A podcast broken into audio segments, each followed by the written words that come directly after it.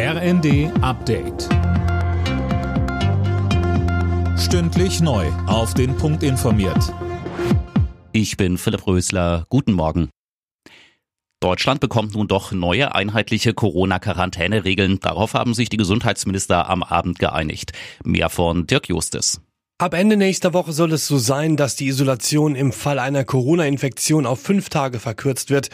Für enge Kontaktpersonen wird dann nur noch eine Quarantäne empfohlen. Das RKI will seine Empfehlung Anfang kommender Woche anpassen. Dann soll es so sein, dass wenig später in allen 16 Bundesländern die gleichen Regeln gelten.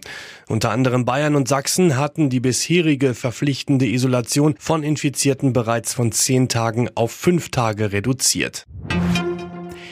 Für Stromkunden fällt ab Juli die EEG-Umlage weg. Das hat der Bundestag beschlossen, damit Haushalte mit Blick auf die explodierenden Energiepreise entlastet werden. Die EEG-Umlage wird seit 2000 erhoben. Sie hat die Energiewende in Deutschland mitfinanziert. Die Bundesregierung geht davon aus, dass durch den Wegfall 6,6 Milliarden Euro fehlen werden. Die Ausfälle will die Regierung mit dem Energie- und Klimafonds decken.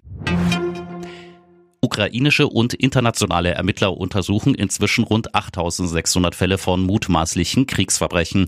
Das hat die ukrainische Generalstaatsanwältin Venediktova der Deutschen Welle gesagt. Mehr von Manuel Anhut. Mehr als 4000 weitere Fälle stünden in Zusammenhang mit Kriegsverbrechen, sagte die Chefanklägerin. Tausende Ermittler sind mit den Fällen befasst, darunter Vertreter der Staatsanwaltschaft, Polizisten und Geheimdienstmitarbeiter.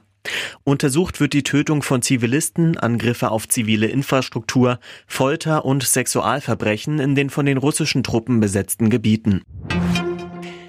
Die deutschen Clubs können in der Fußball-Europa League weiter vom Finale träumen. RB Leipzig gewann sein Halbfinal-Hinspiel zu Hause gegen die Glasgow Rangers mit 1 zu 0. Eintracht Frankfurt konnte in London bei West Ham United einen 2 zu 1 Auswärtssieg feiern. Alle Nachrichten auf rnd.de